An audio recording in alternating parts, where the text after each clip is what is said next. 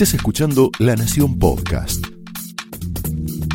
A continuación, Laura Di Marco explora amores y odios de los protagonistas y armadores de la política argentina en La Trama del Poder.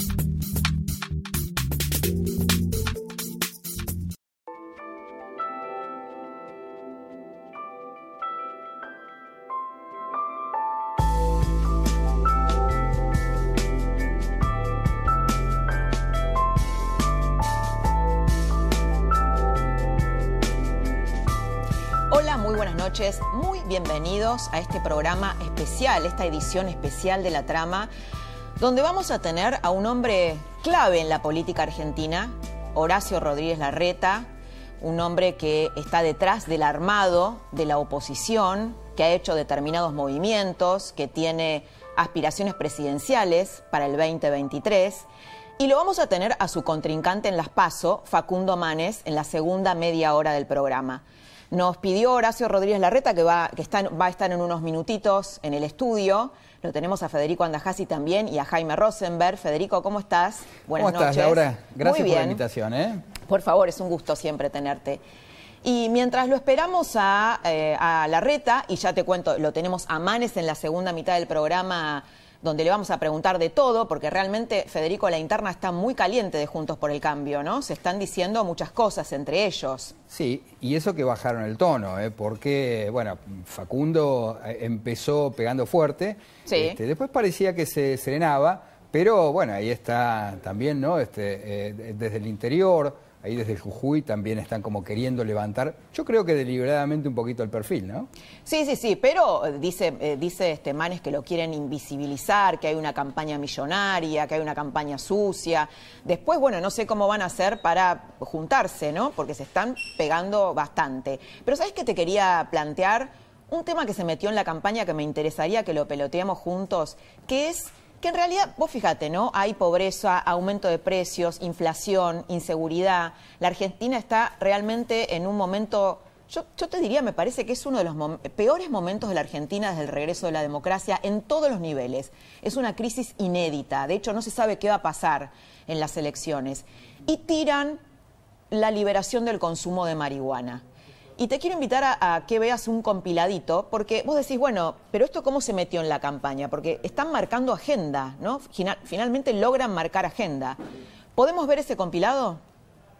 Una cosa es fumarte un porro en Palermo un sábado a la noche con amigos y otra cosa es vivir eh, en la 2124, en Zabaleta. Exhibe un pensamiento no solo tremendamente discriminador, sino que se explica bien por qué se vuelve a capital, ¿no? Bueno, en primer lugar, él, él no, no pudió contra la droga, ¿no? Es un tema que hay que discutirlo en un marco de mucha eh, responsabilidad. Si se trata de personas adultas que han decidido consumir, eh, no veo cómo lo del Estado eh, debería impedirlo. Para mí está de más decir la ubicación. Quizá el problema que ella está hablando ahí y no sabe cómo decirlo es de que te puedes fumar un porro. El problema es el tráfico. Ha llegado a los estudios Horacio Rodríguez Larreta. ¿Cómo le va? ¿Qué tal? Buenas muy noches. buenas noches, ¿Cómo muy estás? bienvenido. Costó que viniera, pero finalmente. ¿Cómo costó? Yo te dije que iba a venir vengo, yo cumplo sí, mi palabra. Sí, muy bien, sí, Cumplo. sí. Bueno, recién hablábamos con Fede, que, que después le vamos a preguntar con Federico Andajasi, que con todos los problemas que la Argentina tiene, el kirchnerismo logró instalar el tema de la despenalización de la marihuana. Todo el mundo habla de eso, si bien es un, tema completamente secundario, un tema que no es prioritario en una Argentina con un 50% de pobreza, inflación. ¿Por qué, cree, ¿Por qué cree que ellos logran finalmente poner en la agenda este tema? Sí, es un tema demasiado profundo como para discutirlo en el medio de una campaña electoral a 15 días de una elección. Ahora ellos hablan de eso. Nosotros con la gente recorremos el país, el país, la ciudad, la provincia de Buenos Aires y no hablamos de eso. A mí la gente me pregunta por la inseguridad en el conurbano. Me pregunta por qué en la ciudad de Buenos Aires hay clases y en el conurbano no. La gente nos pregunta cómo se genera laburo. Esa es la preocupación. Y nosotros hablamos de eso. Habrás visto nuestra campaña. El mensaje nuestro es ese. Acá hay dos modelos de país que se juegan. Un modelo que el que nosotros representamos con los chicos en las escuelas y otro modelo con los chicos al día de hoy en la provincia de Buenos Aires que no tienen clase todos los días. No se puede creer. Estamos en los niveles mínimos de casos después de un año. Además, en la ciudad demostramos, en la discusión que se O dio- sea, ahí está de acuerdo con Alberto Fernández, que dice que hay dos modelos de país. claramente, un modelo... Tenemos un acuerdo. Por supuesto, un modelo que le da prioridad a la educación, que es lo más importante de todo. Que tenemos los chicos en las aulas desde el 17 de febrero, o sea, dos semanas antes del calendario nacional. Bueno, lo que pasa Donde es que cuando dice, se ellos quiso- quieren un país para pocos. donde se, cuando se quisieron cerrar las clases, que ellos lo anunciaron, yo dije, no, las clases no se cierran. Mostramos la evidencia, mostramos los datos que demostraban que adentro de las aulas no es más contagioso que en el resto de la ciudad. Mantuvimos los chicos en las aulas. ¿Qué pasó seis meses después? En la provincia siguen sin tener clase todos los días y los casos no aumentaron en la ciudad. O sea, los datos que teníamos eran ciertos. Desde la ciudad de Buenos Aires estuviste todo el año con los chicos todos los días todos los chicos en las clases y en la provincia no. Bien. Esos son dos modelos de país. Tenés un modelo de país. O sea, se donde nosotros trabajamos, modelo- dos modelos de donde nosotros trabajamos y mejoramos en la ciudad de Buenos Aires la seguridad, donde además el protagonista fue Diego Santilli, nuestro ministro de Seguridad, por eso yo insisto que es el mejor candidato para la provincia, y lo pudimos mejorar. Bien. Con tiempo, capacitando a los policías. Tenemos un centro de monitoreo acá unas pocas cuadras en Chacarita que tiene una tecnología del primer nivel mundial. Se puede hacer. Bien. Lo hicimos- Lo- lo en la dejé- provincia no lo hicieron perdón, y cada día están más preocupados con la seguridad. Son dos modelos. Lo dejé, ah, porque justo estábamos charlando con Federico Andajasi con el- la reflexión de por qué logran meter temas que son secundarios, ¿no? Como la liberación del consumo de marihuana y bueno, después hablando, María Eugenia Vidal hablando de un porro en Palermo, no es lo mismo que un porro en la villa. ¿Por qué logran hacerlo? Una reflexión chiquita, Federico. Bueno, sexo, droga y rock and roll, ¿no? Cuando no hay plata, cuando se secaron las cajas, entonces ofrecen lo que no pueden dar. Quiero decir, este, afortunadamente la sexualidad no depende de- del gobierno. Afortunadamente, ¿no? Porque ahí tenés eh, a, los talibanes, ¿no? Este, viendo cómo, qué hace el Estado cuando puede administrar la sexualidad de la gente. Así que, este, bueno, nada nuevo, quiero decir, plata no hay, entonces ofrecen sexo y la posible liberación de drogas, desconociendo la problemática profundísima de que, significa el, tema de las drogas, que, es para, para conversar un rato largo. Horacio, hay un tema en el ambiente que es el acuerdo político, ¿no? Y, dudas que la gente tiene, tal vez los votantes de Juntos por el Cambio, usted tiene una relación con Massa personal, ¿no? Eh, hubo un artículo periodístico ahí dando vueltas eh, en donde habla, de hecho Sergio Massa hizo, habló de un acuerdo político de eh, 10 puntos, de algunos puntos de aquí a 20 años. Lo escuchamos y quiero preguntarle sobre eso. Esto fue en el Consejo de las Américas hace unos días. Y creo que es fundamental que a partir del 10 de diciembre encontremos un mecanismo que nos permita establecer por lo menos 10 acuerdos básicos para la construcción de la Argentina de los próximos 20 años. El equilibrio fiscal, el superávit comercial, el tipo de cambio competitivo, un régimen de acumulación de reservas, una mirada exportadora del capital humano y de los productos argentinos, sin duda fueron eh, pilares de procesos de crecimiento de la Argentina que además permitieron, cuando tuvieron un Estado presente, tener la posibilidad de tener inclusión social. Y creo que eso debe ser tal vez el paraguas rector de esos principios o de esos acuerdos.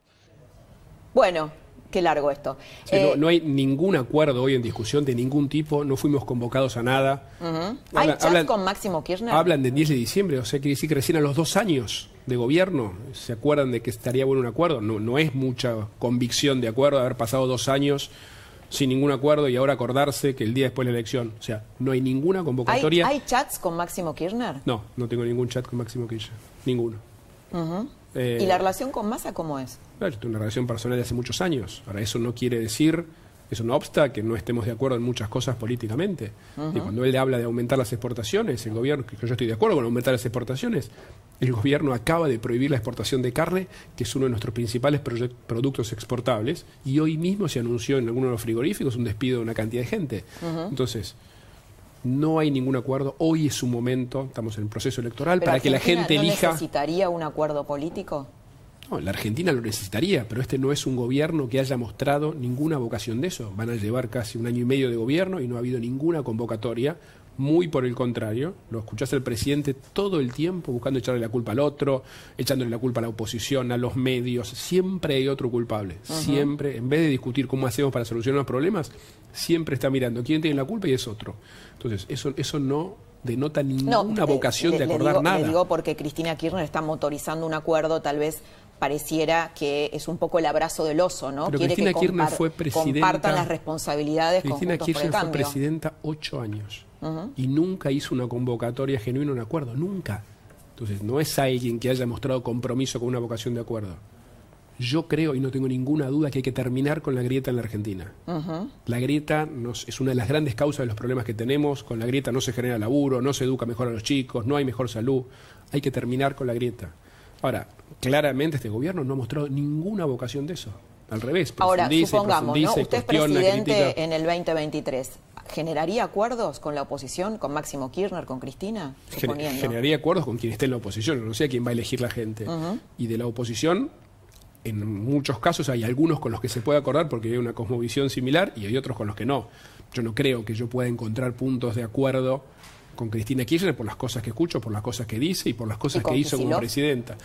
Y es difícil, es muy difícil. O sea, ellos están de acuerdo con prohibir la exportación de carne, cuando yo creo que la Argentina debiera triplicar sus exportaciones. Yo no estoy de acuerdo con eso. Bien. Ahora, así como están ellos, hay otros gobernadores, intendentes de muchos lugares del país que tienen responsabilidades concretas, con los que seguro podemos dialogar, seguro. Pero lo importante es terminar con la grieta. No puede ser que todo sea una pelea de todo o nada y donde el otro es un enemigo. ¿no? De, una grieta en la huya. De una grieta, hoy fue el Día de la Industria y, bueno, ahora un ratito vamos a hablar. Pero le quiero preguntar sobre Alberto Fernández, la caída, su caída en la imagen. Me gustaría ver una placa donde vemos bien, ahí la puede ver bien con una caída importante, ¿no? Tiene un 60% de imagen negativa, un 37% de positiva, apenas, ¿no? Vemos ahí cómo fue cayendo desde mayo del 2019, donde es elegido como candidato, hasta hoy, ¿no? Bueno, los números seguramente usted los debe tener bien vistos. La pregunta es, ¿cómo hace Alberto Fernández en el caso de, vamos a pensar que por ahí pueden salir empatados en las elecciones, ¿no? Yo, creo, que podemos ganar, ¿eh? ¿Sí? ¿Por cuánto se anima a decir no, no tirar un número, no es, no es una lotería. ¿Las PASO o las generales? Bueno, la suma de las PASO y las generales. En La PASO hay que sumar todos los espacios que son parte de Juntos por el Cambio. Pero creo que la mayoría de la gente quiere decirle basta a este gobierno. Basta de aulas vacías. Es inexplicable que al día de hoy sigan las aulas que le quería hacer es sobre Alberto Fernández. Sí. ¿Cómo puede gobernar Alberto Fernández con, con, esa debilidad? ¿no? Supongamos que pierda las elecciones, está débil dentro de su propia tropa, dentro del frente de todos. Obviamente va a tener que ver con, eh, con el resultado de la elección, pero ¿cómo va, va a gobernar los próximos dos años que le quedan? ¿Cómo se imagina que va a gobernar? Debiera cambiar de actitud, porque obviamente si pierde la elección, si la mayoría de la gente, como dice esa encuesta, no está de acuerdo con lo que está haciendo, lo que uno esperaría es autocrítica y cambiar. Digo, si va a profundizar lo mismo, si va a seguir echándole la culpa siempre a otro, si va a seguir profundizando un modelo de chicos sin clases, que no mejora la seguridad, que tenés una inflación del 3, 4% todos los meses, digo, si no cambia eso, seguramente va a profundizar su debilidad. Esperemos que cambie, esperemos que sea un llamado de atención. Para eso están las elecciones intermedias, para mostrarle a un gobierno si viene bien o si tiene que cambiar. Yo estoy convencido que la mayoría de la gente quiere cambiar. Hoy la situación es muy compleja para la gente, nadie llega a fin de mes. Nos prometieron que iba a haber un asado el fin de semana y el asado se fue a las nubes. Y de vuelta, y se toman medidas que no, no solamente no mejoran, sino que creo que contribuyen a empeorar el problema. Hoy, de vuelta, hubo un anuncio de uno de los frigoríficos que no sé cuánta gente quedaba afuera. Empresas que se va a Falabella, se va LAN, comercios que cierran. sí, sí, empresas en convocatoria de Exactamente, empresas grandes en convocatoria, como se anunció hoy también. Digo, justamente necesitamos lo contrario. Necesitamos generar laburo, necesitamos bajar los impuestos, necesitamos tener una propuesta para qué sé yo, que como propuso Diego Santilli el otro día, que en los primeros años los trabajadores nuevos no paguen cargas sociales. Quiero hacerle, perdón, escuchar un audio de Matías Culfas, ministro de la Producción, donde habla, bueno, hoy una de las, este, de las noticias es que, que Molino Cañuelas entró, la empresa Molino Cañuelas, en convocatoria de acreedores, un caso que por ahí puede parecer similar al de Vicentín, mm. y donde Culfas dijo esto. El caso Molinos Cañuela es este, otra situación que tiene que ver con una situación previa. Para ser bien claro, Molinos Cañuela entra en una crisis financiera en 2018. Es otro de los sectores que también es víctima de la, de la inestabilidad macroeconómica, de ese modelo fuertemente basado en lo financiero, este, que bueno, que llevó a esa, esa salida brutal de capitales en abril de 2018 y una crisis que, que bueno, que atravesó toda la gestión, todos los últimos años de gestión de, de Mauricio Macri. Es un poco lo que decía, no siempre la culpa la tiene otro. O sea, están gobernando hace un año y ocho meses y siempre la culpa la tiene otro, el gobierno anterior, los periodistas, la oposición. El... Digo, háganse cargo. O sea, que haya una autocrítica, que diga, bueno, acá nos equivocamos en esto, cambiémoslo. Porque si no, si siempre vamos a buscar la culpa en el pasado, se van a seguir, va a seguir habiendo molinos cañuelas, va a seguir habiendo farabela, va a seguir habiendo LAN que se van de la Argentina, va a seguir. y tenemos que cambiar eso. Por eso te han convencido que la gente en su mayoría le va a decir basta al gobierno. Bien, hay, hoy hubo, bueno, fue el Día de la Industria, mm. hubo un acto, estuvo Funes de Rioja, no fue ningún desplante del gobierno, de las principales figuras del gobierno que no fueron a ese acto. Y hay un, audio de Funes de la Rioja que me gustaría que escuche, que tiene que ver, a ver, digo, ¿por qué Alberto Fernández estuvo en el Chaco y no estuvo en el acto? ¿no? Mm. La interpretación de muchos empresarios es que hay un quiebre en la UIA, que el gobierno se alió con un sector, de hecho, eh, el gobernador Kisilov dijo quienes hicieron el acto no son, no son, no son nacionales, no son empresarios nacionales. Y Funes de la Rioja dijo esto. Mire, escuchémoslo. Si hay algo donde no puede haber grieta, es en la política industrial, porque en definitiva es un objetivo común. Bueno, la pregunta que yo le quiero hacer es, ¿hay capitalismo de amigos en la Argentina en el sentido de que el gobierno no fue a este acto, hizo un desplante en este acto porque se alió con un sector? De los industriales? Mira, la Unión Industrial Argentina es una institución que tiene, no sé, decenas, de, decenas de décadas, no sé si tendrá 100 años, no sé cuánto tiene, pero tiene muchísimos años, que siempre ha sido referente de la industria. Digo, hacerle un desplante a la Unión Industrial es hacerle un desplante a la industria argentina, justamente en un momento que está tan necesitada de darle un impulso, con empresas que cierran, más que nunca tenés que apoyar en las malas y que el gobierno no vaya. Puede no ir el presidente, tener un problema de agenda. No puede el presidente, bueno, no fue el presidente, no, fue, no fue culpa, es un, desplante, es, un desplante premeditado del gobierno entero. Entonces, darle la espalda a la industria, de alguna manera es una muestra de lo que hablamos antes. Igual la no industria es a toda la industria, ¿no? Ellos tienen sus empresarios con los cuales... Pero digo, la UIA, mm. estés de acuerdo o no con lo que plantean, es la institución industrial más importante del país. No se puede negar eso entonces, no ir al acto de la UIA es un desplante a la industria, ¿no? No hay otra manera de interpretarlo. Justamente cuando lo que necesitas es que todas esas industrias crezcan, inviertan y generen trabajo, que es el gran problema en la Argentina. No se genera trabajo, no se genera trabajo en las industrias, pero tampoco el bar de esta esquina está tomando un empleado más para crecer. Sí, lo que pasa es que es más profundo, me parece, Horacio, que es que hay una grieta en el empresariado. Es que hay una grieta en la Argentina. Sí, Una grieta en la Argentina que se expresa en todos los sectores. Una grieta que nos ha hecho un daño enorme, una grieta con la que tenemos que terminar. Bien, tema Milei. Milei se está llevando el voto joven. Bueno, eh, lo llamó zurdo y no, pero ni me engancho jamás. Está bien, pero me, no, me insultó, no, es que no, yo no, contesto insultos, perdóname. No voy a tener un insulto nunca. Me no solo no insulto. Mostrarle una foto de un joven que lo denunció. ¿Podemos ver esa foto? Es un joven del partido de Grabois y que este joven, Jonathan, me dicen acá. Alga La Ronda. Es un militante del Frente Grande que eh, hizo una denuncia contra mi ley por discriminación. Me gustaría, ¿lo está, lo está viendo acá, Horacio? No, lo, vemos ahí. Lo veo, ahí está. Ok. Bueno, ¿qué, ¿qué le evoca esa foto de este chico que lo denuncia a mi ley? Bueno, el chico se siente discriminado, entonces tiene todo el derecho de hacer la denuncia.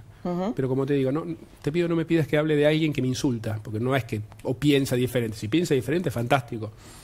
Pero cuando apeleas al insulto, a la agresión personal, la agresiva, no, no, quiero saber nada con eso. Federico, ¿cómo viste el episodio de Miley y, y lo que pasó con la reta? ¿Cómo, cómo lo evaluás? Mira, yo sí te tengo que decir, mm, vi el, acto, creo que era un acto, no, no, sé exactamente cuál era el contexto. Sí. Pero sí, dice que le hicieron una cama, ¿no? Milei. No, me, parece que Milei es, es, em, ¿cómo decirlo? Como muy permeable a, lo que le dicen, ¿no? Y yo vi como una hinchada ahí que, que lo estaba... Arengando. Alentando, qué sé yo, y me parece que se enroscó en ese. Pero eh, a ver, me parece que efectivamente coincido con Horacio que el insulto no, no conduce a ninguna parte, eh, no, propone nada.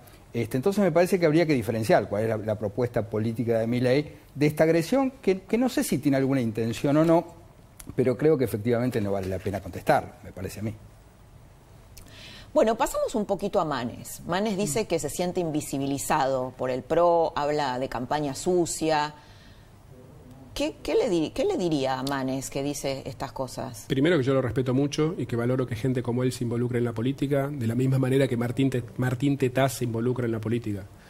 Nosotros hacemos campañas desde el año 2001, perdón, 2003 en la Ciudad de Buenos Aires y jamás tuvimos la más mínima denuncia ni problemas con eso. Yo creo que acá lo que tenemos que discutir es cómo mejoramos la seguridad, cómo generamos empleo a la gente, cómo hacemos para que los chicos estén en las aulas y a partir de que estén en las aulas, porque obviamente con eso no alcanza, cómo mejoramos la calidad educativa. Esos son los debates en la Argentina, esos son los temas de los que nosotros hablamos. Y hay mucho para discutir en eso, hay mucho para discutir. Así que has visto que nuestra campaña enfoca en eso. En Pero cuando él dice que lo invisibilizan, que hay una campaña millonaria, que, que- que ellos Nosotros están nos manejamos, campaña sucia. nos manejamos dentro del marco de la ley. Y te repito, no es la primera campaña en la que estamos. Participamos de 2003, jamás tuvimos ninguna denuncia, ningún problema, ningún cuestionamiento de nada. Nuestra campaña es contarle a la gente cómo mejorar sus problemas, cómo mejorar los que entendemos que son los problemas de la gente. Algunos de ellos en la ciudad los hemos mejorado y mucho, como la seguridad, donde todos los delitos bajaron, donde Diego Santilli fue el responsable de esto como ministro de Justicia, es un tipo que tiene mucha experiencia, por eso para mí es un valor enorme como candidato a diputado por la provincia, porque justamente tiene experiencia en el tema que más preocupa en la provincia de Buenos Aires. La gente tiene miedo de salir a la calle. Nuestra propuesta es en seguridad. Bueno, la ministra expresó. Frederick dijo que, eh, bueno, que eso en realidad es, divertido, ¿no? En Eh, Suiza. no me lo digas, no me lo digas porque es, banalizar, es no entender. Hay gente que le ¿Por mataron qué, por qué familiares. cree que dijo eso? No sé, hay que preguntarle a ella. ¿Tendría que renunciar la ministra? Hay que preguntarle a ella, ¿no? ¿Por qué dijo eso? Es ¿Pero inentendible. tendría que renunciar? No lo sé, no, no. Es el, el presidente es el que decide quiénes son sus ministros. Pero digo, Diego tiene experiencia concreta en cómo mejorar la seguridad. De la misma manera que María Eugenia Vidal conoce la ciudad como nadie, fue parte del gobierno de la ciudad, ella es quien representa la transformación que estamos haciendo en Buenos Aires hace muchos años y que la gente valora. Mira, sin ir más lejos, en este barrio donde estamos, este barrio, con una lluvia como la de anoche, se inundaba mal. En este barrio, tenés acá unas poquitas cuadras para aquel lado, tratando de ubicarme, tenés el metrobús donde la gente viaja muchísimo mejor ahora. Para aquel lado también tenés el viaducto San Martín. Y estoy pensando en lo que tenemos acá, algunas Me cuadras a la redonda, cómo ha mejorado Sí, la ciudad. Ella es quien mejor expresa y mejor representa el Ah. trabajo de la ciudad.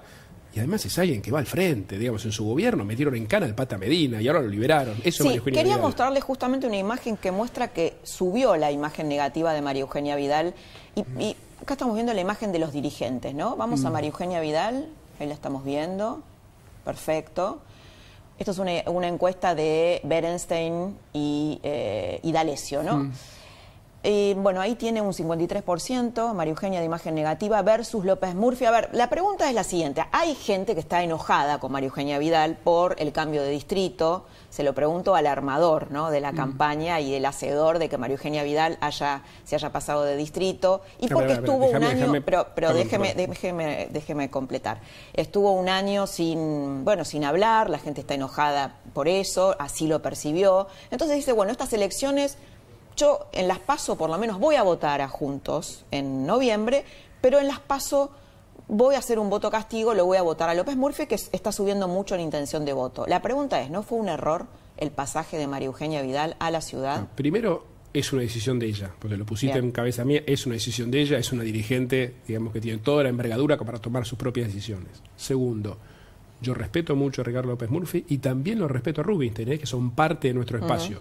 Ahora, yo no tengo duda que la mejor candidata en la ciudad es María Eugenia Vidal, la que conoce la ciudad como nadie, la que empezó todo el plan de integración de las villas que hoy tanto se valora, eso fue ella. Ella fue parte del inicio de la Policía Metropolitana que hoy derivó en la Policía de la Ciudad, de la que estamos orgullosos. Ella conoce la ciudad, tuvo ocho años en el gobierno, fue vicejefa, fue ministra, tiene experiencia. Ella va al frente, ella se peleó con las mafias en la provincia de Buenos Aires. Te repito, en su gobierno metieron en cana al Pata Medina, no lo liberaron como ahora. Se enfrentó contra las mafias carcelarias, contra todos. Es una dirigente muy valiosa. Ahora, que puede haber alguna persona que esté de acuerdo, no de acuerdo, eso es válido. Estamos en una democracia y la gente Mm, va a no, votar dentro de 10 enojada, días. ¿no? Gente, No sé, gente enojada, no. enojada. Bueno, la gente lo expresará dentro de 10 días. Yo sigo, no tengo ninguna duda que ella es la mejor candidata en la ciudad de Buenos Aires y que la, y la que representa toda la transformación que venimos haciendo. A toda la gente que hoy valora los cambios en la ciudad de Buenos Aires, que como te di algunos ejemplos, en las cuadras a la redonda que estamos, creo que hay una valoración muy generalizada de lo que estamos haciendo, más allá de que falta muchísimo para hacer.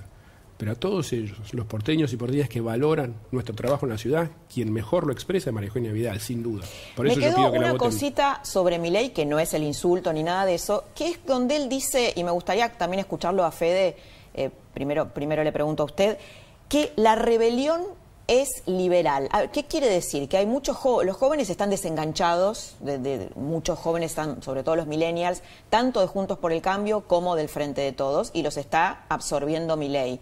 Y él dice esto, El mismo motivo que explica el resurgimiento del, del liberalismo y que tiene que ver con que hoy básicamente el status quo es de izquierda. Sí, digamos, la- la- el formato de la discusión... Está cambiando eso, Sí, ¿eh? bueno, Sí. ok, está, está bien. está Es- bien. pero eso es lo interesante. Entonces, ¿qué es lo que pasa?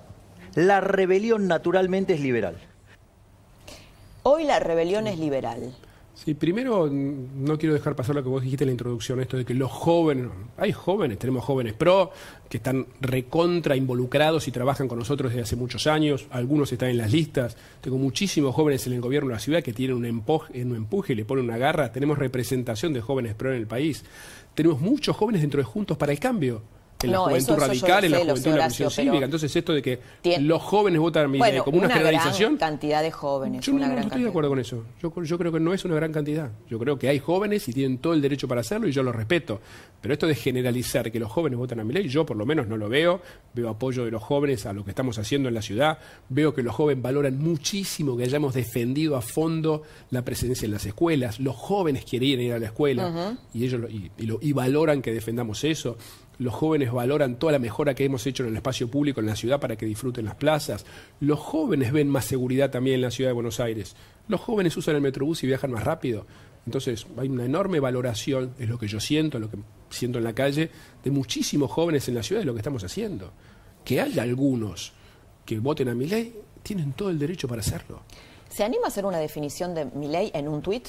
No, no, no, porque de vuelta es contestarle a alguien que me insultó de manera agraviante y no quiero entrar en eso. ¿Y de Manes? ¿Una definición de Manes? Yo lo respeto, yo lo dije, lo respeto, yo lo dije y valoro que gente como él, se lo he dicho personalmente, que gente como él se incorpore a la política, me parece muy bien. Y es parte de nuestro espacio, es parte de Juntos para el Cambio.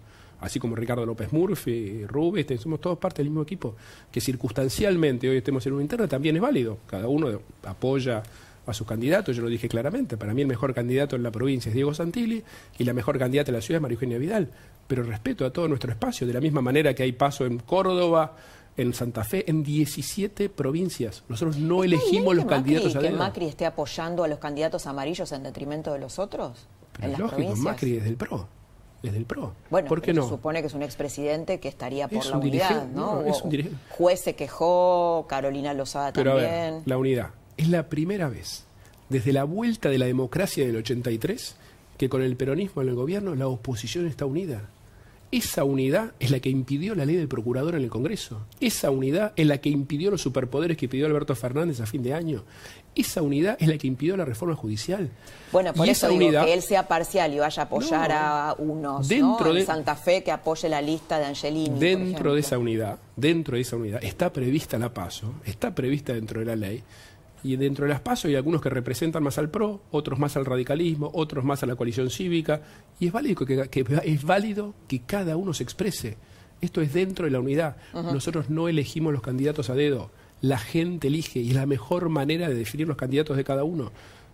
Me puedo equivocar en el número, no sé, si- no sé si son 15 o 17 provincias donde dentro de Juntos para el Cambio hay una PASO. Y eso es perfectamente Hoy hubo democrático. una encuesta, quiero, quiero mostrarla un segundito y ya, ya es la última, en donde es una encuesta de Berenstein, donde le da unos puntos, ¿la tenemos? Le da unos puntos más arriba a, eh, al frente de todos en la provincia de Buenos Aires, a pesar del panorama que estamos viviendo, ¿no? Bueno, y que conocemos. Eh, es un, bueno, una encuesta de, de Opinaya, perdón, de Opinaya. 37, intención de voto 37%, Tolosa Paz. Ujú. 21 Santilli y 13 Manes, son 34. Está Eh, muy... 37 de votos es muy parejo. Es muy parejo, Sí, ¿no? Sí, yo creo que en la provincia les vamos a ganar. ¿eh? Cuando tengamos nuestra lista unida, Paso, todos ¿hablamos integrados. paso? Bueno, la suma en las La paso, suma. las- juntos para el cambio. ¿Se juega suma. en un, en un en algún porcentaje? No, no, no. es- Jueguese. No, no me pidas. no, tirar números es una lotería, es demasiado, es demasiado importante una elección, se juega mucho Pero en la Argentina. Sí, yo estoy convencido que sí. Aunque sea Yo estoy convencido que la mayoría de la gente quiere un cambio, no quiere más escuelas vacías, la mayoría de la gente quiere seguridad, la mayoría de la gente quiere trabajo. Yo estoy convencido que sí. En la provincia de Buenos Aires y en el país entero cuando sumes. Horacio Rodríguez Larreta, muchas gracias por haber estado esta noche en la trama. Gracias, gracias por la invitación. ¿eh? Buenas noches. Nosotros nos vamos a nuestra tertulia. Efectivamente, cuando se aproximaba el Día de la Industria, nos preguntábamos dónde conmemorar el Día de la Industria. Allá en Buenos Aires se hizo la celebración central de la Unión Industrial y mis saludos a todos los industriales de la Argentina, pero a mí me parecía muy importante y muy relevante que celebremos el Día de la Industria en el interior de la patria. Porque para el desarrollo de la Argentina, para el desarrollo económico, para el desarrollo social, la erradicación de la industria en cada en distintos lugares de la patria es un objetivo central. Si no, todo se vuelve un, un discurso y no se hace realidad. Ya estamos en nuestra tertulia, ha llegado Facundo Manes, precandidato a diputado en la provincia de Buenos Aires. ¿Cómo estás? Buenas Muy noches. bien, gracias. Seguimos con, si te enganchás recién aquí en la trama, con Federico Andajasi, con Jaime Rosenberg. Bienvenido. Muchas gracias. Bodega Los, Los Haroldos, estamos con la tertulia con el vino Malbec, que es verdadero, Facundo. Bodega Los Haroldos presenta un vino que te hará viajar a través de los cinco sentidos. Los Haroldos Estate, sin duda, más de lo que esperás. Mira.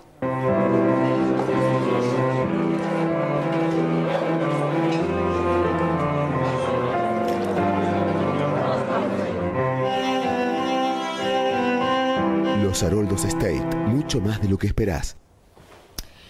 Facundo, eh, hay, estás como bastante picante, ¿no? La- en la campaña, eh, decís, bueno, que hay una campaña sucia, una campaña millonaria del PRO con respecto a vos. ¿Se dañaría el proyecto de Rodríguez Larreta, que lo tuvimos hace poco, el proyecto presidencial, en el caso de que ganaras las PASO? Mira, yo quiero decirte que me parece, como me parece mal que Goyán haya renunciado como ministro de Salud en el medio de una pandemia, me parece mal que el vicejefe de gobierno y ministro de Seguridad en el medio de una pandemia haya renunciado y que vive en capital para ir a la provincia. Porque si, si criticamos al, al, al contrario, el que le queremos ganar, que es el kirchnerismo, todos le queremos ganar al kirchnerismo, pero no solo hay que ganarle, porque ya le ganamos y no transformamos el país. Ahora hay que ganarle y transformarle, tenemos que ampliar la coalición y hacer cosas diferentes. Porque si criticamos algo, nosotros lo tenemos que hacer en forma diferente. Hoy, una senadora del- de Cambiemos en la provincia fue acusada de pagar a la empleada doméstica, doméstica con plata de la legislatura. Y para mí eso está mal, no es que lo tiene que decir la justicia. Entonces, me parece que es muy importante eh, ser diferente, porque cambiemos, Actuar cambiemos, sí, cambiemos, no ganó la última elección y necesitamos ampliar, necesitamos expandirnos y tenemos que revisar qué pasó, dar un salto cualitativo en la oposición y ganarle al kirchnerismo. No le vamos a ganar al kirchnerismo con lo mismo que perdimos en el 19, diciendo Ujú. acá no pasó nada. La gente está muy enojada.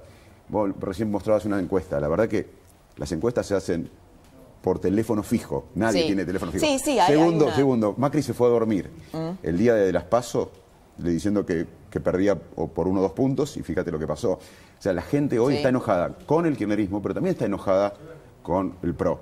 En, en la provincia que yo recorro el conurbano, hoy estuve entre de febrero, hoy estuve en Morón, y la gente vuelve a apostar a este espacio, gente que incluso nunca nos votó, nunca votó a Cambiemos. Entonces, me parece que ¿Quiénes es son muy- los que apuestan a tu espacio? mucha gente de Cambiemos que quiere ¿Y ganar al Alberto. Fernández? Alberto Fernández. No sé, hay gente que no en las encuestas que votó a Alberto Fernández y por ahí te votaría vos. Bueno, yo creo que parte de lo que estamos haciendo es para justamente ampliar la coalición y ganarle al kirchnerismo. No le vamos a poder ganar este año y en el 23 al kirchnerismo con lo mismo. Y perdón, esto es una coalición de partidos diferentes. No es una coalición de eh, eh, un partido. Estos somos, espacios diferentes. Las coaliciones son de espacios diferentes. Lo que pasó antes es que hubo una falta de reciprocidad entre el PRO y las demás fuerzas. Y esto que representamos nosotros no es solo el radicalismo, esto es miles, yo soy ciudadano que dio el paso, hay miles de ciudadanos que dan el paso, hay, hay todas las, eh, las áreas, está el peronismo, está el PRO, está el radicalismo, está el progresismo.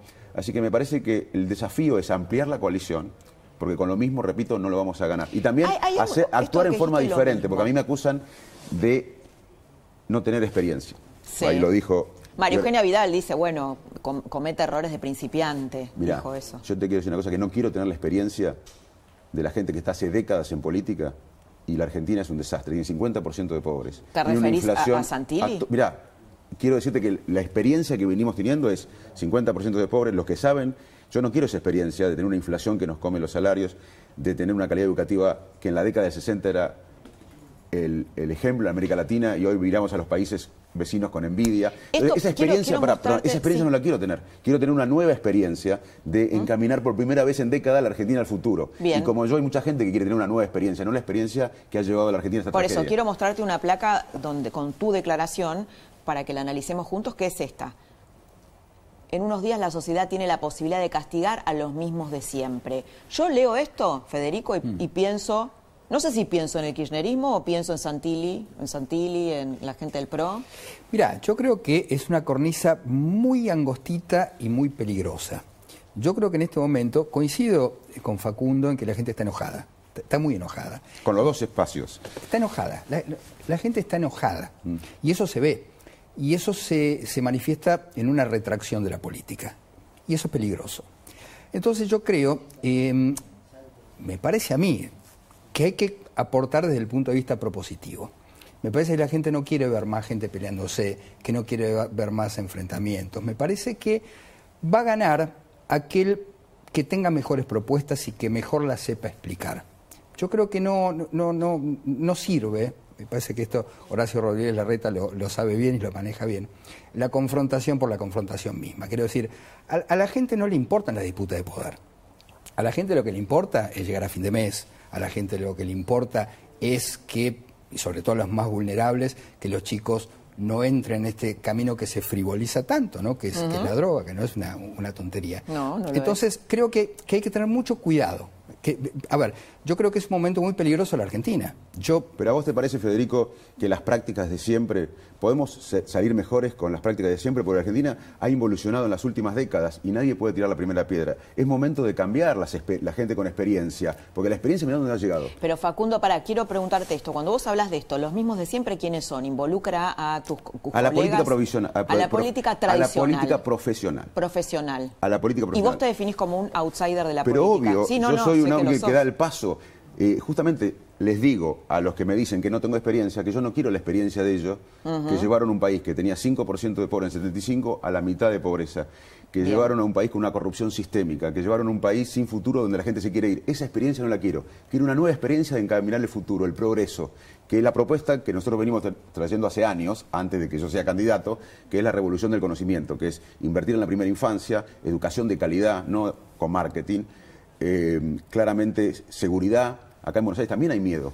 Yo les pregunto a cualquiera de ustedes si anda con un celular hablando por Buenos Aires o si está en la, en la vereda con una miedo computadora. salir, ¿no? Con un hay un miedo, la sensación de miedo en el AMBA es en Buenos Aires, en capital y en la provincia. La sensación de miedo, porque si te roban muy fuerte a un- unos pocos, es la misma sensación de miedo que le roban poco a muchos, como pasa en Buenos Aires. Jaime, eh, quiero que, que- que cuentes Sí. tu, tu- el eje de la vacunación, porque te- también te queremos preguntar como médico, ¿no? El tema Claro. vacunación y bueno, y Sí, el bueno, desarrollo de tu columna. Estamos hablando un poco de cuál, es, cuál va a ser la... Estuvimos escuchando mucho a la oposición. eh, un poco cuáles van a ser los ejes del gobierno en, las últimas, en los últimos días eh, de la campaña, que básicamente van a ser tres. Uno es, tiene que ver con la vacunación, eh, quedar o plantear al gobierno como el gobierno que te cuida, el gobierno que cuida a los argentinos, con cinco- 55 millones de vacunas que ya han arribado, eh, obviando el tema del vacunatorio VIP y obviando obviamente la cantidad de muertos que hay.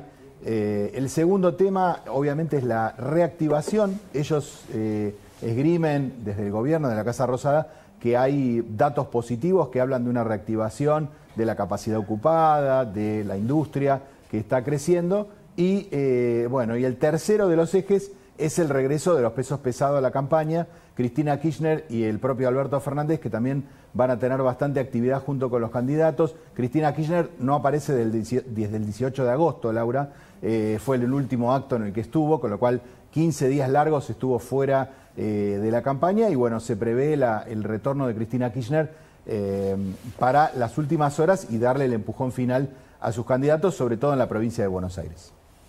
Bueno, tema vacunación, ¿no? Digo, ellos van a hacer campaña con el gobierno te cuida, eh, eh, durante el macrismo no hubo Ministerio de Salud. El manejo de la pandemia del gobierno nacional fue un desastre. El- la evaluación de la pandemia se hace por muertos por millón de habitantes, tenemos 110.000 muertos. Se hace por el impacto económico, caímos 10 puntos y eh, según una un informe del Fondo Monetario Internacional vamos a ser el país que menos va a crecer en el 21 y el 22. Se hace por el impacto psicológico, educativo, que va a ser de décadas. Un año y medio sin clases es una tragedia para la salud mental de los chicos. Ahora está mejorando. ¿no? Hay estudios que están mejorando un poco, ahora, por lo menos. Ahora, no, perdón, la, la- la vuelta a las clases fue meramente electoral, porque ¿por qué, ¿en qué se basó la vuelta a las clases? Que aparte no es masiva, es una semana, una semana así todavía.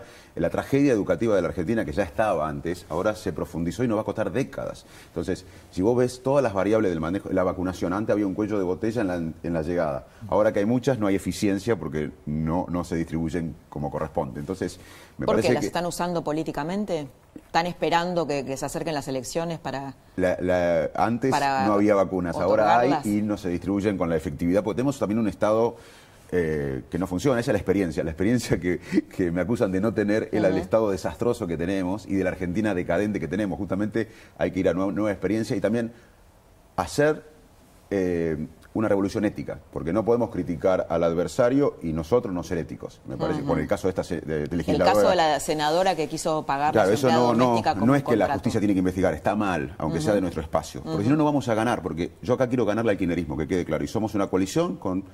Y eh, después si le ganás, digamos, si hay que transformar. suponete que perdés, ¿no? La- eh, perdés en las PASO y vas a tener que ir intercalado en la, en la lista de, de María Eugenia Vidal. No, de Vidal, no, de Santilli. de, perdón, de Santilli. Eh, ¿Lo harías? Porque yo me acuerdo que hace unos años vos no querías ir tercero en la lista, en, en la lista de juntos. ¿Lo, lo- lo harías? Mira, qué bueno que me dijiste esto porque... Lo pensé, eh, lo pensé siempre, sí. No, sí, te- porque no fue así. Yo Ah. fui, yo no, no acepté, en el mejor momento de Cambiemos. En el 2017 era, estábamos discutiendo que eran ocho años de Macri, después ocho años de Larreta, ocho años de, de- eran 30 años del PRO. Y yo ahí dije no, ¿por qué? Porque no podía expresar mis ideas como quería yo, la campaña estaba diseñada de otra manera, no, no entendí para qué, la no entendí para qué. Después hice una campaña invisible para decir que yo tenía ego, que no quería ir tercero. No fue así.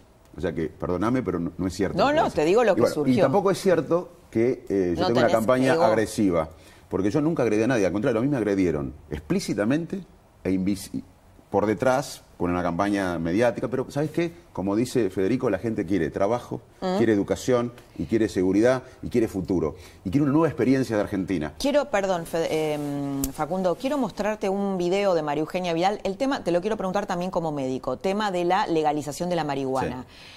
Eh, María Eugenia Vidal dijo esto y te lo quiero preguntar. Primero, ¿qué pensás sobre la, legal- la legalización del consumo de marihuana en la Argentina? Tirar ese debate. Y además, esto que ella dijo, la vamos a escuchar. Una cosa es fumarte un porro en Palermo un sábado a la noche con amigos relajado o con tu pareja o solo. Y otra cosa es vivir eh, en la 2124, en Zabaleta, en la 1114, rodeado de narcos y que te ofrezcan un porro. Eh, sin oportunidades, eh, con la- sin ir a la escuela o habiéndola dejado. Eh, son dos caminos completamente distintos. Bueno, es un tema para debatir profundamente. Primero, que estamos, a veces creo que la dirigencia argentina, que no quiero esa experiencia, no quiero la experiencia de los políticos argentinos porque no han llevado a este desastre, no, han- no han toman en no toman conciencia de que la pandemia es la mayor crisis de la Argentina, de la historia. En un país pobre, una pandemia. No es momento para debatir este tema.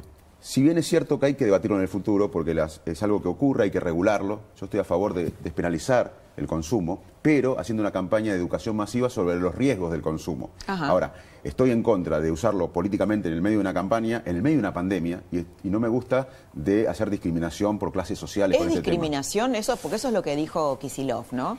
Que ella discriminaba. ¿Discrimina? Me, me parece que no se puede usar eso para, para, para hacer eh, diferencias entre clases. Tampoco lo- lo- el gobierno nacional le digo que tampoco se puede usar este tema para una campaña electoral en medio de la mayor crisis de la historia argentina, en medio de una pandemia. Mm, claro, porque el Eh, que salió con, la, con la campaña, eh, Claro, digamos, fue- con el tema fue el gobierno. Ahora, yo estoy, que quiero que quede claro, yo creo que, hay, que es algo que ocurre, hay que regularlo, eh, dando información confiable, información científica, y estoy a favor de la despenalización de la, de la marihuana, pero una campaña masiva de educación sobre los riesgos, sobre eh, eh, qué va- puede pasar, hay muchas cosas que puede pasar, si querés otro día lo charlamos. No, no, pero me médico. interesaba, es la primera vez que decís Pero- que estás a favor de la de la Pero no ahora, no hay que discutirlo Sí, ahora. sí. Eh, Ahora, hay que regular este tema porque es algo que ocurre, entonces hay que regularlo, controlarlo y dar información científica.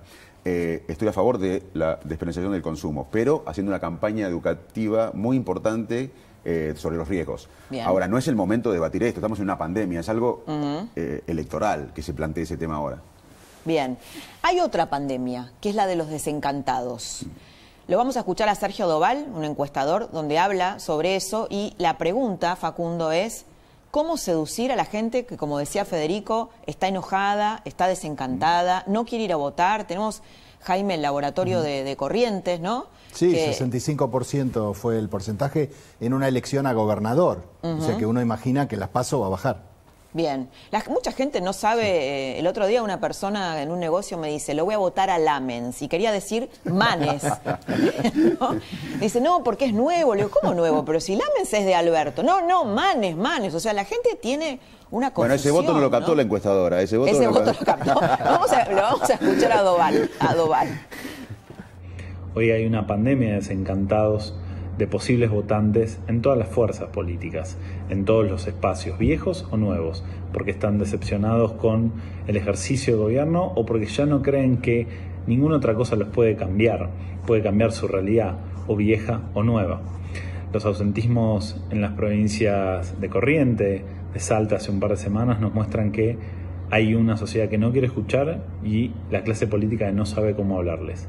Sin duda que corremos riesgo de un gran ausentismo que probablemente preconfigure otra elección, pero en definitiva ponga en crisis seria el sistema de representatividad si tenemos altos índices de ausentismo en una escena donde es tan necesaria la participación. Bueno, ¿cómo se seduce a este sector? Primero que es cierto, la experiencia de los políticos argentinos ha llevado a que la gente no crea más en la política, no crea más en las instituciones e incluso no cree que el país te- tiene rumbo. La gente está con más sentido común que la dirigencia. Y la única manera de sacar a la a la Argentina adelante es inspirarla, entre todos. Para mí tenemos un desafío casi parecido a la reconstrucción democrática en el 83, Ujú. ahora con la modernidad.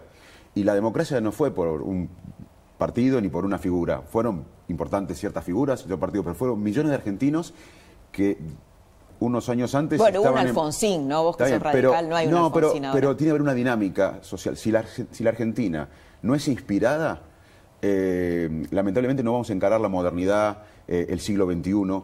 Hoy necesitamos, además de administrarla, inspirarla. Por eso el 23 para mí va a le- una- va a ser una elección de mucha conexión emocional. Eh, porque Argentina va a estar casi en un fin de guerra, porque la pandemia es como una guerra, un miedo, pero en un año o dos, cuando se termine la pandemia y la gente dice, perdí el remis, perdí el kiosco, perdí trabajar de mozo y, ya se acabó la pandemia, el tema de las vacunas. Entonces, creo que la dirigencia no toma conciencia que la pandemia siempre cambia la mentalidad de la época. Y en la próxima elección presidencial vamos a tener que tener una gran conectividad con la sociedad que no cree en nada. Yo Ujú, coincido con eso. no y hay que nada. inspirarla a la Argentina. Además de administrarla, hay que inspirarla hacia un rumbo diferente, no hacia la decadencia que nos trajeron los políticos con mucha experiencia. Tema Macri. Tema Macri, y también le quería preguntar a ustedes qué, op- qué opinan sobre eso. Macri se está metiendo a en la campaña, pasó de la presidencia, de estar en, en Europa, fuera de, la, de esto, viene a la campaña a apoyar a los candidatos amarillos. Eh, tenemos un, un tape sobre eso, ¿no? ¿Lo tenemos? Bueno, estuvo, eh, estuvo en Santa Fe apoyando a los, a los candidatos de su lista. Hay cuatro listas en las pasos de Juntos por el Cambio. Estuvo en Córdoba apoyando a Negri. Le apoya a María Eugenia Vidal en la ciudad y a Santilli en la provincia de Buenos Aires. ¿Vemos un poquito, vemos ese compilado? Con Mario batallamos, batallamos duro, él, tuvo que conducir ahí el bloque minoría a los cuatro años, así que la verdad que yo creo que es un muy buen equipo. y- La gente puede pensar que, bueno, cualquier, cualquier espacio de cambiismo puede ser un elemento para, para frenar al kirchnerismo. Y te lo digo con absoluta autoridad ética y moral, no. Negrino. En mi provincia es juez. ¿Por qué el apoyo en delito? por su compromiso con los santafesinos, por su trabajo de tantos años, por ese país que todos soñamos. Bueno, la pregunta es, ¿es justo, es lógico que un expresidente apoye sus candidatos en unas pasos donde tal vez debería tener un rol de unidad, de garantizar la unidad? ¿Qué- No, porque esto es una coalición. Yo creo que. Cambiemos como existió, eh, eh, que la- con la predominancia del PRO ya no, no va a existir porque eh, ahora hay nuevos espacios y va a ser una coalición. Una coalición no se maneja desde un edificio, una coalición son diferentes espacios políticos con el voto de la gente. Eso vamos a tener que aprender, que lo que fue Cambiemos, un manejo sin fal- co- eh, como sin reciprocidad desde el PRO a otros sectores, no va a pasar. Justamente por eso estamos O ahora sea, para no te ampliar. incomoda que Macri esté en la campaña. Ahora, pero ¿O sí? Yo quiero que se entienda bien, una coalición incluye partidos o espacios diferentes, pero antes había una tendencia que un solo espacio dominaba el resto. Esto no va a pasar, hay una dinámica diferente, porque si no, no vamos a poder ganar el kirchnerismo, porque hay mucha gente desencantada con lo que fue Cambiemos. De hecho, perdimos. Para ganarle no podemos ir con lo mismo con el envión, acá no pasó nada. Tenemos que Hay que hay que sacar juntar- a correr a Macri. hay que juntar a nueva gente que nunca nos votó. Es más, ¿sabés qué me pasa en la calle? Que tampoco el encuestador lo, lo detectó. Es que mucha gente que nunca votó a, a Junto por el Cambio nos va a votar. Y gente que estaba Se defraudada. tiene fe, Manes. Se tiene Sí, fe. sí, es interesante. Tenemos lo que ir un No, porque el- el- lo que pasa en la calle es diferente a lo que se refleja. No, obvio. Vamos a un corte y tenemos una pregunta. La más picante viene después del corte. Vamos y volvemos.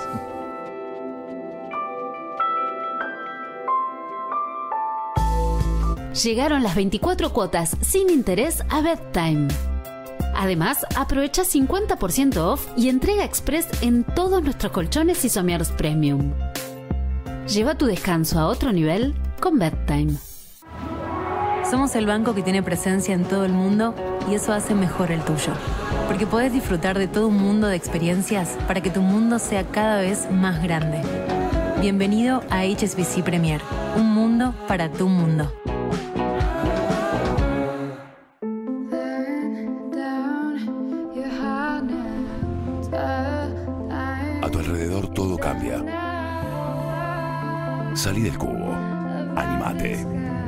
Software. La rebeldía de crecer. Una medida de Jameson Irish Whiskey, triple destilado, doblemente suave. Con hielo, con agua o solo. Disfrútalo como te guste.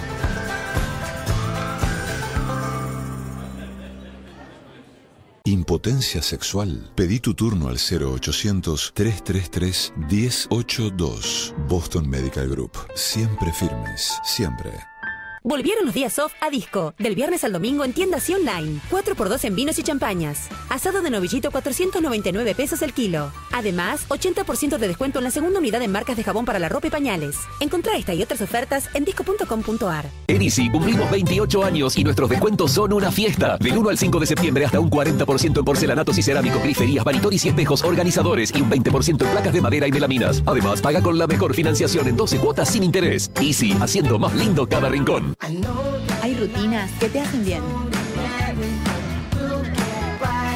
Cuida la salud de tu piel con Dermagloss facial y corporal todos los días. Conoce la rutina para tu tipo de piel en dermagloss.com. Dermagloss.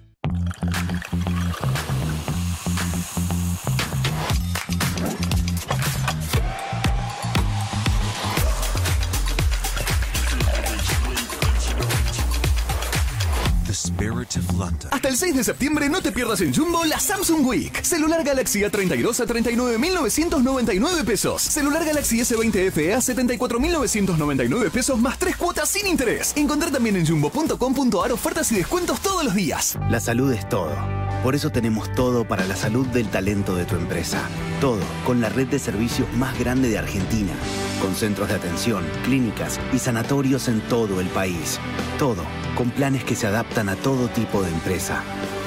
Somos la empresa de medicina privada del grupo Sancor Salud. Esta semana, Pablo Sirven entrevista al multifacético Enrique Piñeiro, su pasión por los aviones y el cine, en una charla llena de anécdotas y aventura. Viernes 23 horas, en La Nación Más. Hey, hincha de Deportivo Filtro, ¿te enteraste lo nuevo que tiene Fivertel y personal?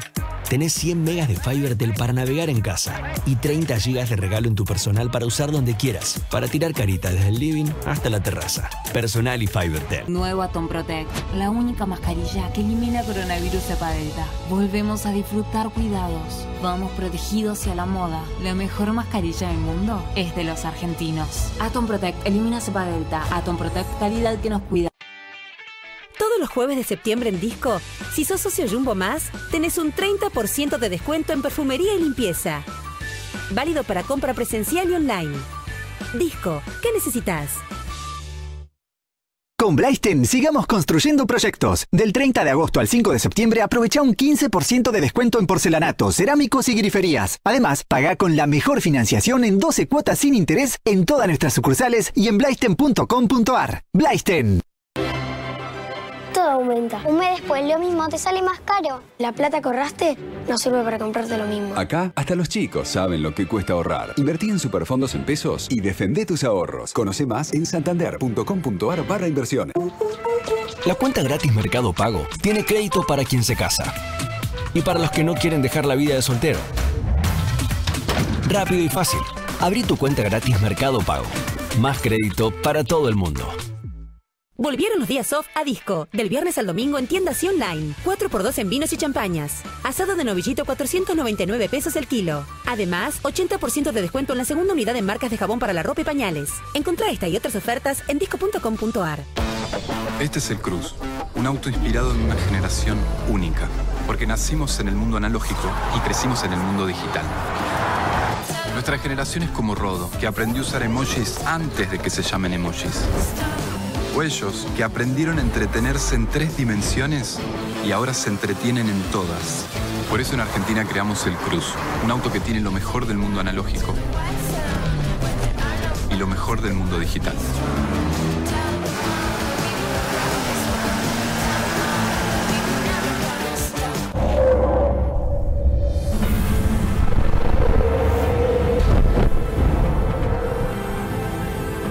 Regresar significa revivir todo como si fuera la primera vez.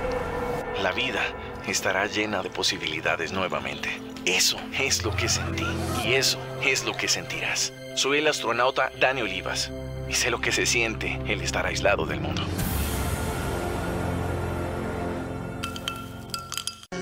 Quizás pienses que Visa es una compañía de tarjetas de crédito, pero en realidad Visa es una red que conecta prácticamente a todos.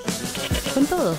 Visa trabaja para que todos podamos participar en eso que llamamos comercio. Conoce Visa, una red que trabaja para todos en todos lados. Nada como llegar a casa y ver esa mirada. El nuevo Purina Cat Chow sabe lo importante que es tu gato. Por eso, ahora tiene un prebiótico natural ayudándote a crear un escudo de protección para que tu gato esté fuerte y pueda darte más momentos de paz. Purina Cat Chow, ahora sin colorantes artificiales. Protección para una vida mejor. Todos los jueves de septiembre en Disco, si sos socio Jumbo Más, tenés un 30% de descuento en perfumería y limpieza. Válido para compra presencial y online. Disco, ¿qué necesitas? Continúa Electrofest. La liquidación de los especialistas en electro se extiende hasta el domingo 5 con nuevas ofertas, más promociones y hasta 18 cuotas sin interés en seleccionados. Sigue Electrofest. No te lo pierdas. Entra en electrofest.com.ar y entérate mucho más.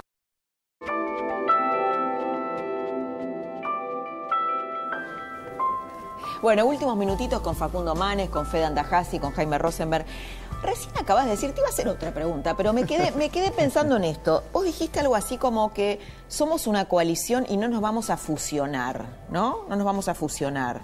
Y el otro día, cuando ganó Gustavo Valdés en Corrientes, creo que vos dijiste... Ese es el modelo para ganar el kirchnerismo. Ah. Es una no, coalición... dijiste el radicalismo va a tener el lugar que se merece, ¿no? Tiene que tener el lugar que se No, merece. yo no dije eso, yo dije que el modelo de Corrientes, Sí. de una coalición con los mayores espacios posibles, es la única manera de ganarle al kirchnerismo. ¿Qué es lo que estamos haciendo nosotros? Es tratar de no ir con lo mismo de que perdimos en el 19, ampliar, ganar gente nueva, gente que nunca votó a Juntos por el Cambio, gente que estaba defraudada y vuelve a votar, y ampliar con muchos partidos políticos, que es la única manera de ganarle al kirchnerismo, no con un partido dominante y, y- y- y, digamos, y como una estructura de empresa. Es, eh, la coalición son diferentes partidos políticos que se unen. Bien. Y en eso creo que hay una posibilidad, de- la única posibilidad de ganarle al kirchnerismo este año y en el 23.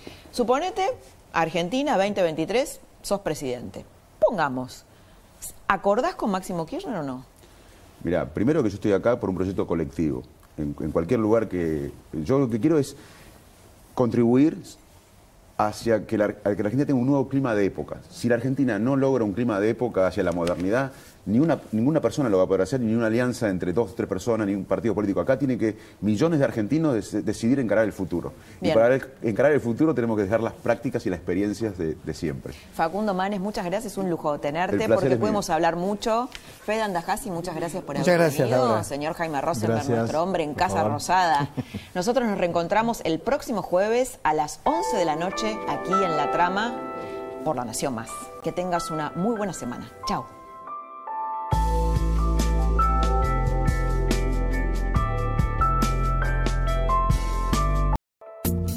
Esto fue La Trama del Poder con Laura Di Marco, un podcast exclusivo de La Nación.